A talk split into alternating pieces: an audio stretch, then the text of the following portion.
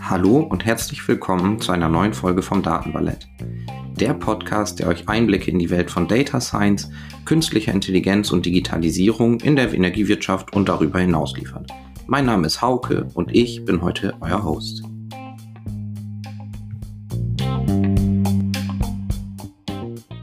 Heute wollen wir das Thema Data Science aus einer eher akademischen Perspektive betrachten. Dazu habe ich Professor Andreas Groll eingeladen.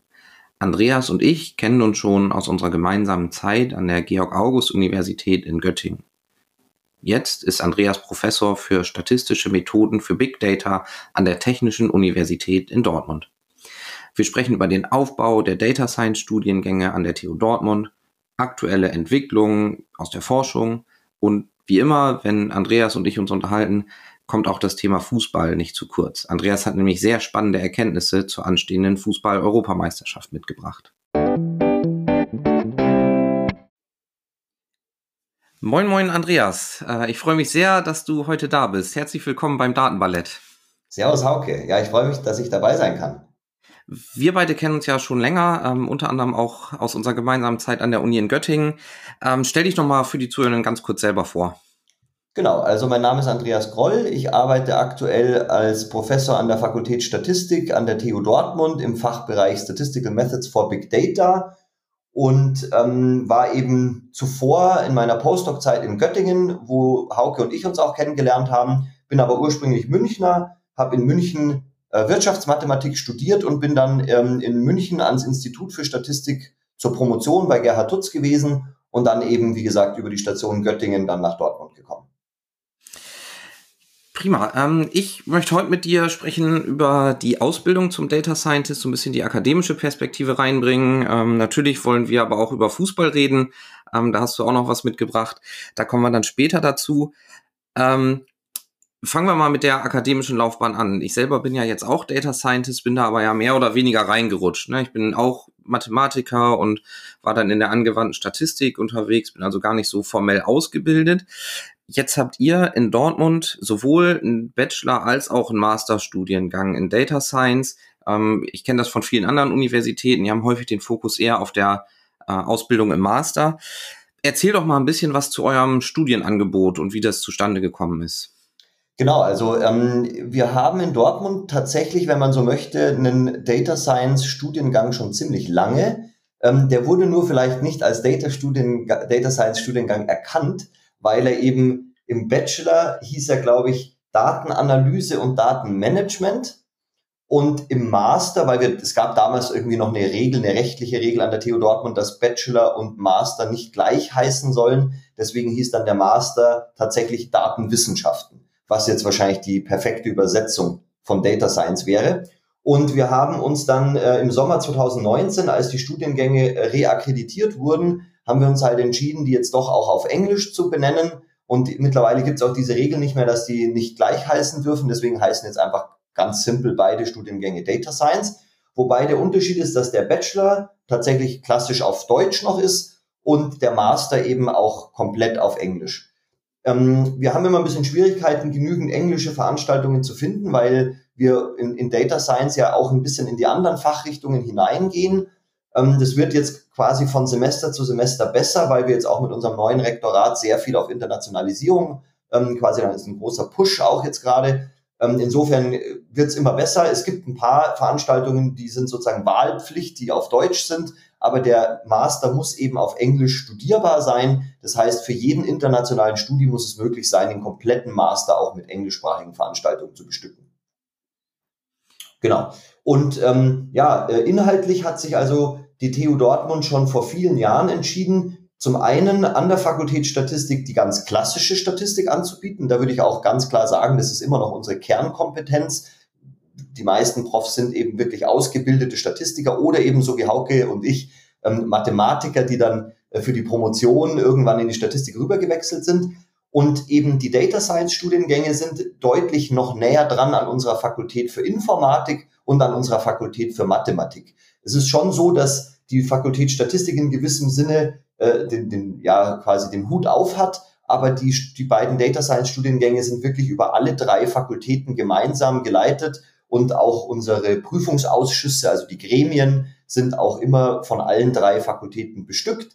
Das macht es auch manchmal auf der organisatorischen Ebene ein bisschen äh, äh, friemelig, weil halt eben auch immer alle drei Kommissionen abstimmen müssen, wenn wir jetzt irgendwas ändern wollen. Aber da sieht man eben schon auch den Unterschied, dass wir in der Data Science wirklich eben die drei, würde ich sagen, Kernfelder Statistik, Mathematik und Informatik, alle drei auch zu relativ gleichen Teilen im Boot haben. Während jetzt die, die klassischen Statistikstudiengänge natürlich auch gewisse Programmieranteile haben und auch natürlich eine gewisse mathematische Grundausbildung haben.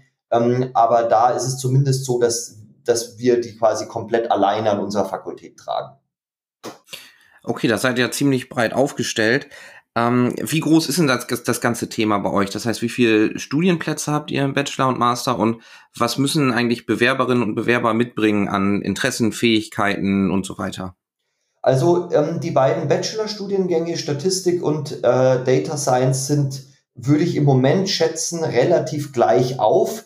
Es gibt immer nur so ein kleines Problem. Es gibt nämlich diese sogenannten Semester-Ticket-Studis, ähm, die sich quasi einfach nur bei uns in Dortmund einschreiben, wie es vermutlich in allen anderen Städten auch der Fall ist, um einen Studentenstatus zu haben und eben gerade hier an der TU Dortmund auch relativ günstig das NRW-Semesterticket abzugreifen. Und da suchen die sich natürlich, die gehen dann einfach alphabetisch von oben los. Und da kommt Data Science halt recht am Anfang. Das heißt, in Data Science haben wir deutlich mehr von diesen, sage ich mal, Karteileichen, als wir es in Statistik haben. Aber wenn man jetzt die echten aktiven Studis nimmt, würde ich sagen, sind wir in beiden Studiengängen etwa bei 100 Leuten, die jeden Winter anfangen und auch dann ernsthaft bei uns studieren, also sprich Veranstaltungen besuchen und auch Klausuren schreiben. Und in den beiden Masterstudiengängen, da klafft es dann doch deutlich auseinander. Da haben wir vielleicht ganz grob geschätzt 40, 50 äh, Master-Statistikstudis, die jeden, jeden Winter anfangen. Und der Data Science Master hat jetzt die Besonderheit, dass man ihn sogar in beiden Semestern starten kann. Also man kann quasi auch direkt im Sommersemester einsteigen. Und da sind unsere, unsere Zulassungszahlen sind da in etwa bei vielleicht 300 Leuten im Winter und 200 Leuten im Sommer aber mit ungefähr der dreifachen Zahl an Bewerbern äh, muss man rechnen. Und wir haben halt für den Master äh, gewisse Zugangsvoraussetzungen, die auch verhältnismäßig streng sind, so dass man eben sagen kann, bei so einem klassischen Wintersemester von etwa 800, 900 Bewerbern werden dann etwa 300, ein Drittel ungefähr werden dann am Ende zugelassen, weil wir eben ein gewisses Vorwissen aus dem Bachelor in den drei Kernkompetenzen haben wollen. Man kann dann sozusagen einen gewissen Anteil an ECTS-Punkten noch in Form von Auflagen nachholen, aber man muss etwa 60 ECTS-Punkte aus Mathe, Informatik und Statistik, also mindestens zwei der drei Bereiche sollte man relativ gut abgedeckt haben, sonst ist eine Zulassung nicht möglich. Und klar, die beiden Bachelor-Studiengänge, ähm, Data Science und Statistik, die sind quasi nicht zulassungsbeschränkt. Da kann im Endeffekt jeder mit jedem Abi äh, bei uns anfangen ähm, sollte aber natürlich eigentlich schon zumindest eine gewisse Affinität zur Mathematik haben, ähm, weil sonst wird es halt gleich in den ersten zwei, drei Semestern relativ unangenehm, wo wir eben die Grundausbildung auch in Analysis 1, 2 und lineare Algebra, Vektor-Matrizenrechnung machen. Und wer halt quasi überhaupt keine Affinität zur Mathematik hat, der wird sich halt direkt in den ersten zwei Semestern schwer tun. Kommt natürlich trotzdem vor, insbesondere bei Data Science, was ja jetzt hier ein absolutes Hype-Wort auch ist, wo halt wirklich viele Leute auch einfach nur deswegen wahrscheinlich studieren, weil sich's fancy anhört und weil sie halt viel in Zeitungen drüber lesen und gar nicht so genau wissen auch, was sie erwartet. Und da gibt's dann halt oft das erste böse Erwachen in den ersten zwei, drei Semestern und dementsprechend haben wir schon, muss man ehrlich sagen, auch relativ hohe Abbrecherquoten. Ja, aber nichtsdestotrotz sind das ja ganz beeindruckend große Zahlen, finde ich, so was die, die Studierendenzahlen angeht und macht natürlich auch Hoffnung, ne? weil man gerade so aus ähm, aus der Wirtschaft, aus der Industrie hört, dass der Data Scientist als knappe Ressource gilt, großer Fachkräftemangel und durch zunehmende Digitalisierung ist das Thema auch in den Unternehmen und Organisationen natürlich immer wichtiger. Ähm, da komme ich auch direkt zu meinem, meiner nächsten Frage. Wie eng seid ihr denn verzahnt zu Anwendern? Also gerade Data Science ist ja jetzt im Vergleich zur Mathematik doch eine sehr immer noch angewandte Wissenschaft, die typischerweise natürlich sehr eng verknüpft ist mit eben Anwendungsgebieten bei uns in der Energiewirtschaft. Ähm, Gibt es einen hohen Praxisanteil bei euch?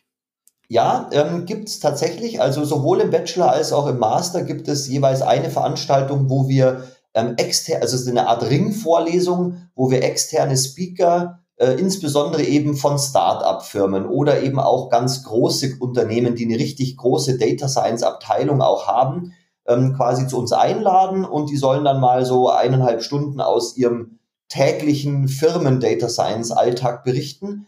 Und da kriegen die Studis auch eben direkt schon so ein bisschen mit, welche Verfahren, welche Themen ähm, aus der Data Science denn jetzt quasi so im Alltag in einer Firma wirklich ähm, von hoher Relevanz sind.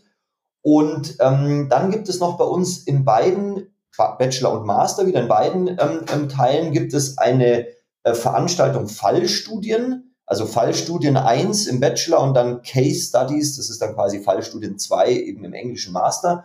Und da können die Studis zum einen bei uns an der TU Dortmund ähm, einfach, da machen wir, gehen wir so Berichte mit denen durch, da kriegen die fünf, sechs Themen ähm, und müssen die sozusagen immer für zwei, drei Wochen in Teams bearbeiten. Und da versuchen wir natürlich selber durch die, durch die Datensätze, die wir da ähm, quasi geben und die dann analysiert werden sollen, so ein bisschen die ganzen Data Science Themen sehr praktisch abzuklopfen. Und zusätzlich haben die Studis aber die Möglichkeit, diese Veranstaltung durch ein Praktikum in der Wirtschaft zu ersetzen. Also die müssen dann halt mit uns absprechen, dass das Praktikum natürlich einen entsprechenden inhaltlichen äh, Overlap haben muss mit den Data Science Themen. Und es wird relativ viel genutzt. Also viele Leute ähm, gehen sozusagen schon im Bachelor im vierten, fünften Semester mal für, für ein halbes Jahr in eine Firma und machen dort ihr Praktikum und lassen sich das dann anerkennen. Und was wir auch noch äh, ermöglichen und was auch sehr häufig vorkommt, ich würde fast sagen, vielleicht bei ein Drittel bis ein Viertel der Studis, dass man die Abschlussarbeit in Zusammenarbeit mit einer Firma schreibt. Und viele Studis haben dann auch eben ab einem höher, gewissen höheren Semester einfach eine, eine Werkstudententätigkeit in der Firma.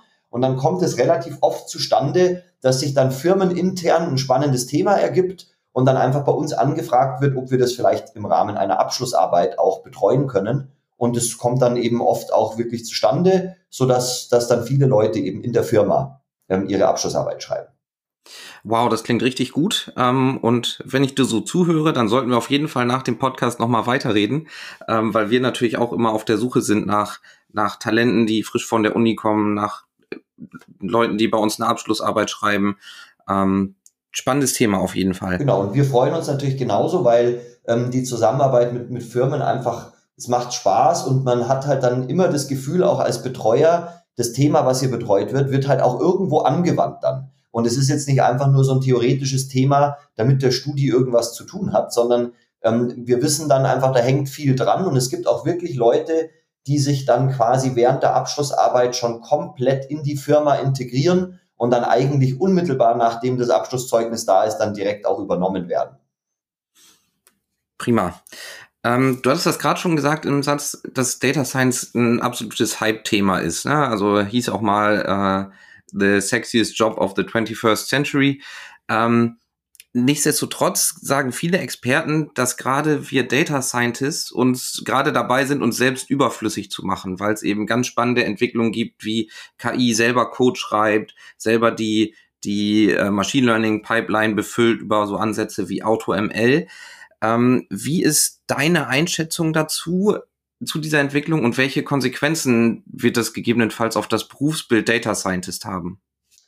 Das ist für mich tatsächlich auch äh, gerade noch so eine Findungsphase, würde ich sagen. Also ich selber bin ähm, tatsächlich eigentlich hauptsächlich über die Sportmodellierung in den letzten fünf, sechs Jahren bin ich eher auch von der klassischen Regression so ein bisschen in diese Blackbox Machine Learning ähm, ja, Verfahren jetzt eingestiegen.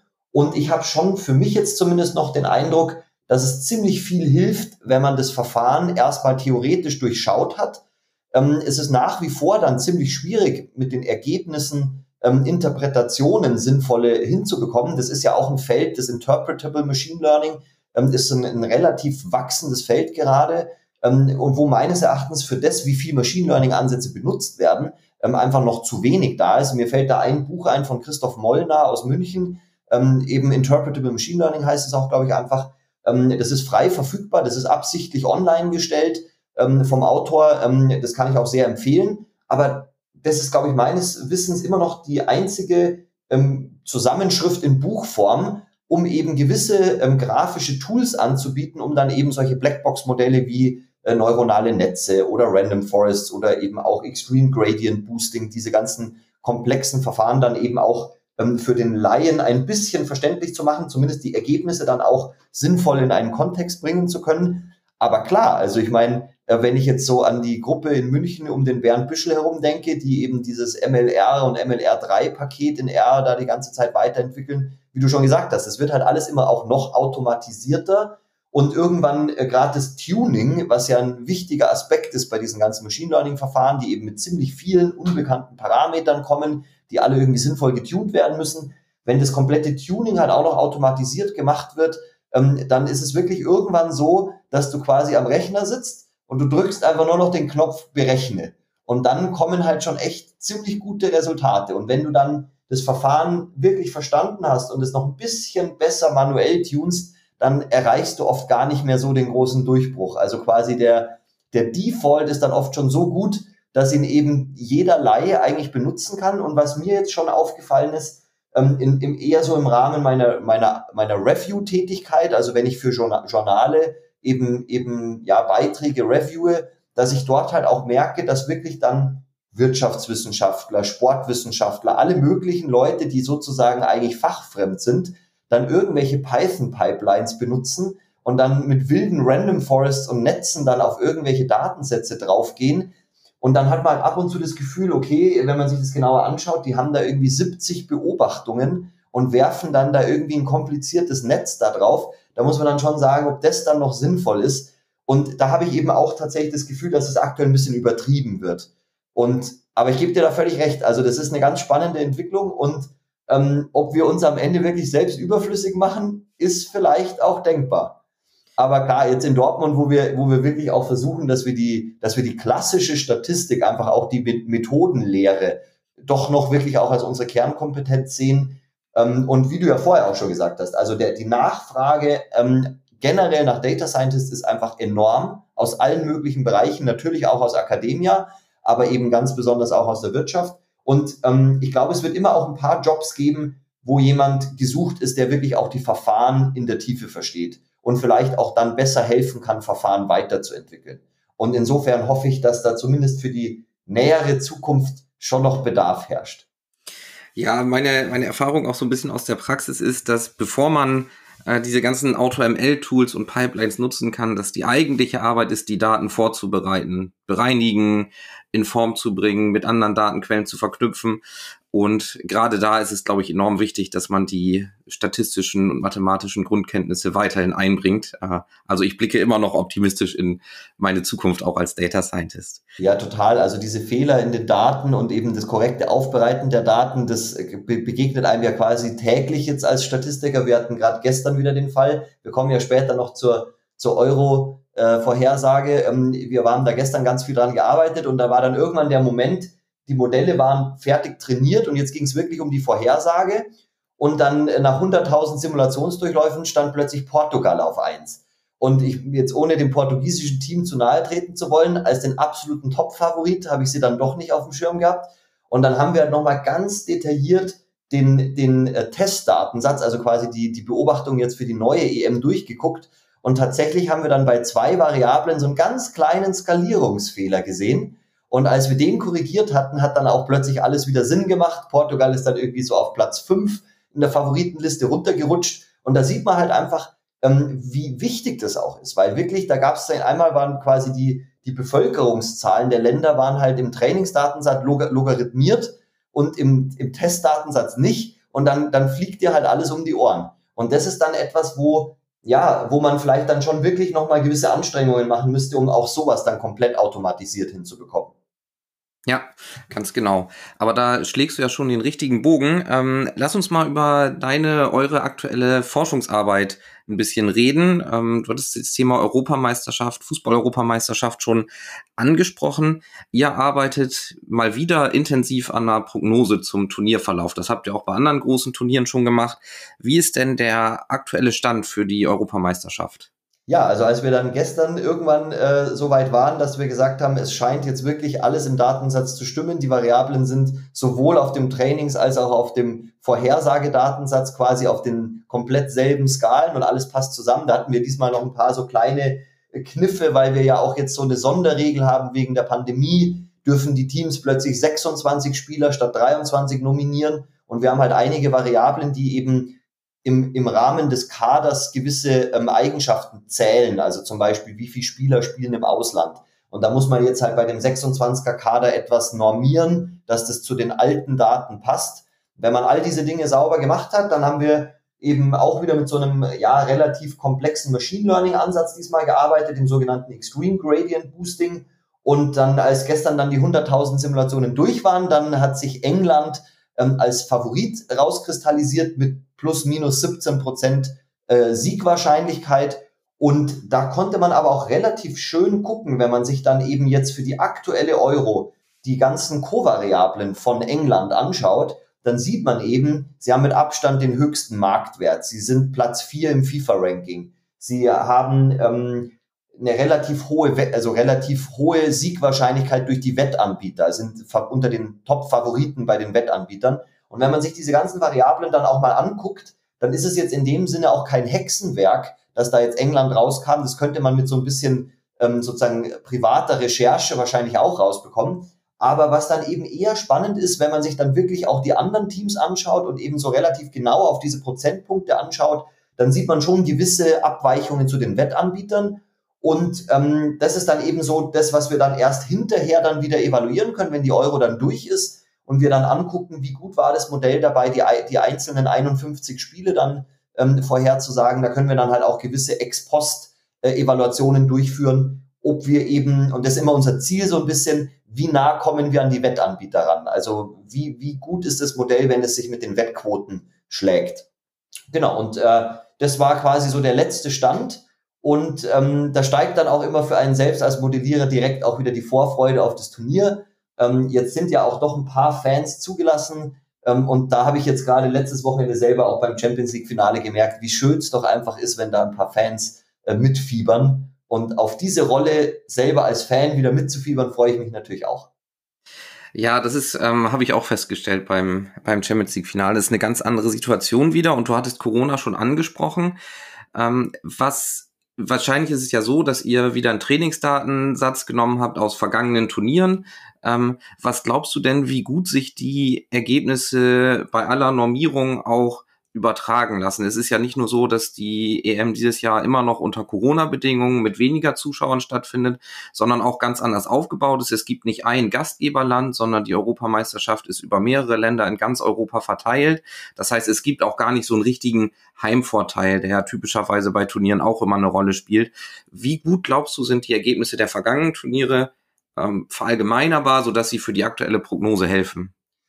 Absolut wichtiger Punkt. Ähm, wir haben zwei Variablen in den, in den vergangenen äh, EMs in unserem Trainingsdatensatz ähm, drinstehen, die genau auf, diesen, auf diese Modellierung des Heimeffekts abzielen. Und zwar einmal eine Dummy-Variable, wo einfach gesagt wird, bist du die Heimmannschaft, ja oder nein? Also beispielsweise jetzt in, ich glaube 2008 war ja äh, äh Österreich-Schweiz, glaube ich ähm, als Austragungsort. Da waren halt alle Spiele, wo Österreich oder die Schweiz beteiligt war, waren quasi als Heimspiel für diese beiden Teams ähm, zu sehen. Und alle anderen Mannschaften hatten sozusagen immer nur Auswärtsspiele.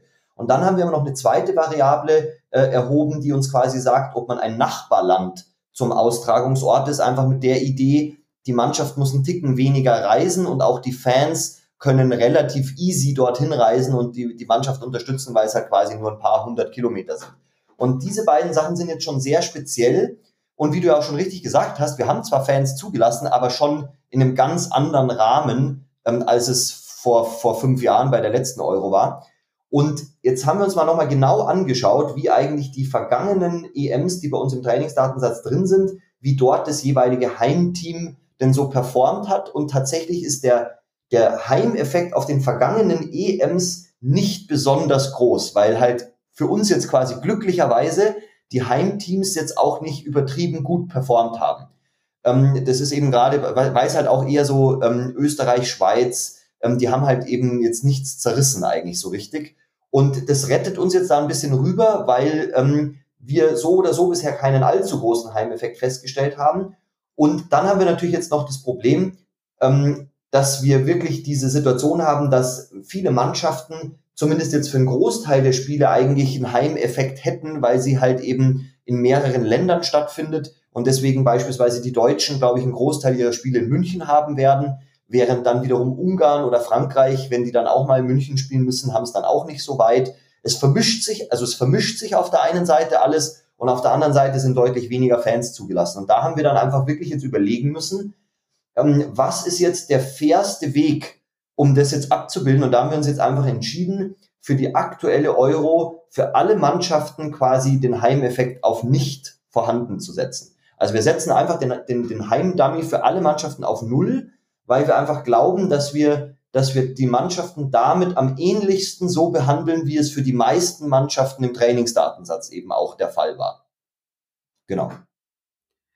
Okay, da bin ich mal ähm, gespannt, was rauskommt. Jetzt habe ich im privaten Umfeld auch ein, ein, kleines Tippspiel für die EM. Und da ist natürlich die Frage, wie, wie gut kann ich mich auf eure Ergebnisse verlassen? Ähm, wie habt ihr denn bei vergangenen Turnieren so abgeschnitten, was eure Prognosen angeht?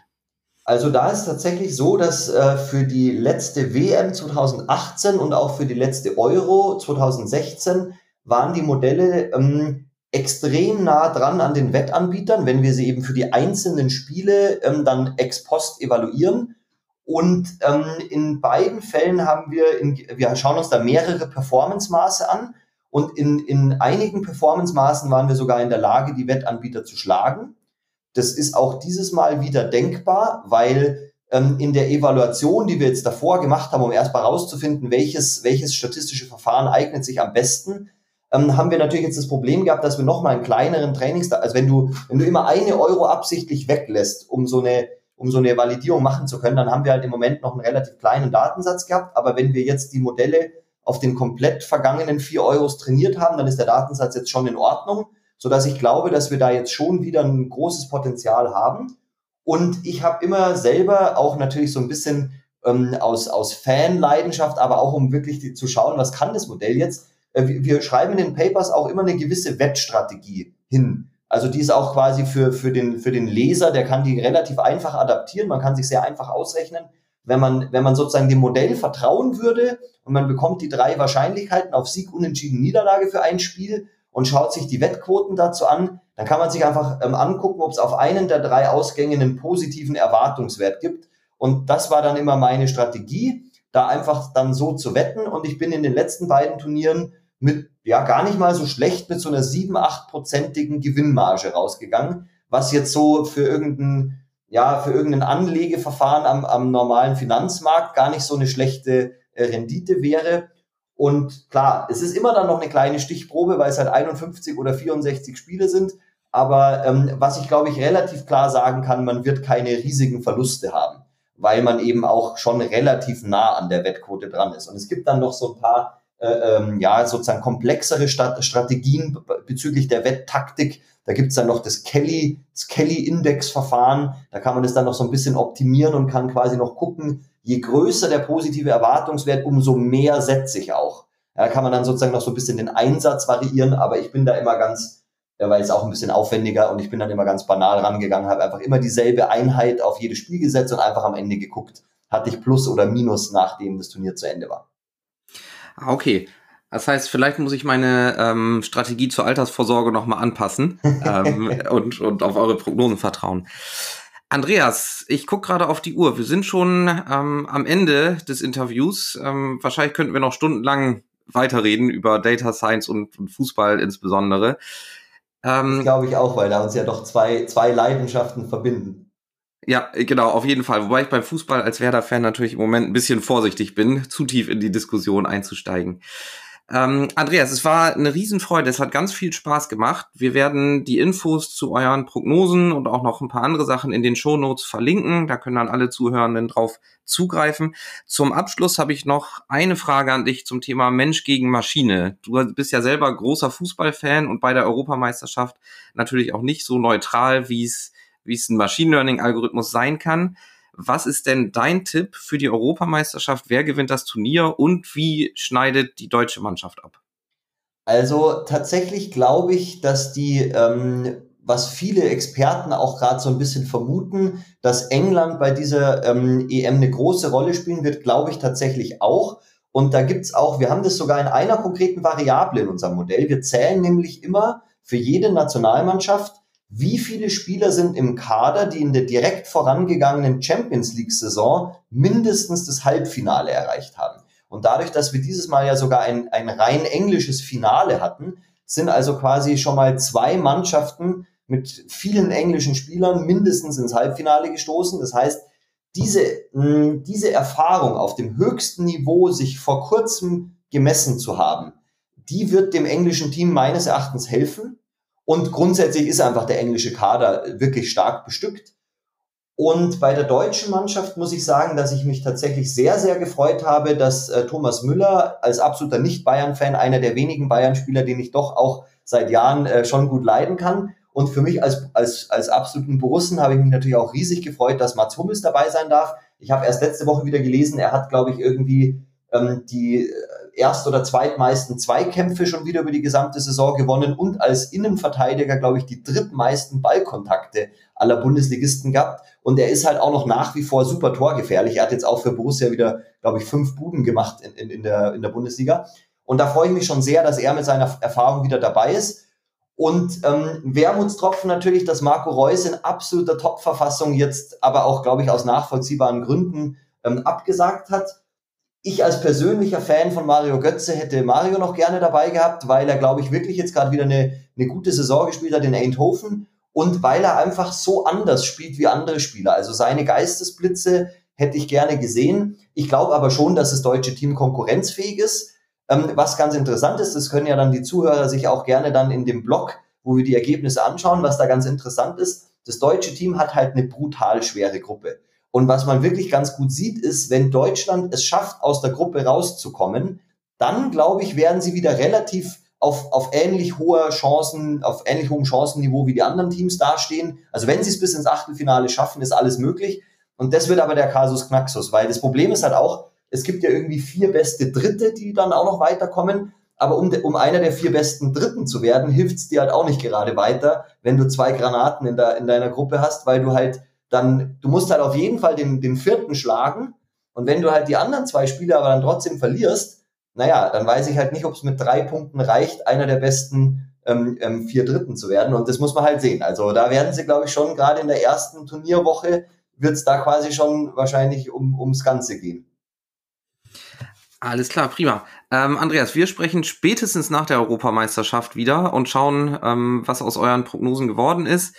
Ähm, vielen Dank fürs Zuhören und bis zum nächsten Mal. Ja, vielen Dank nochmal und Servus, bis die Tage.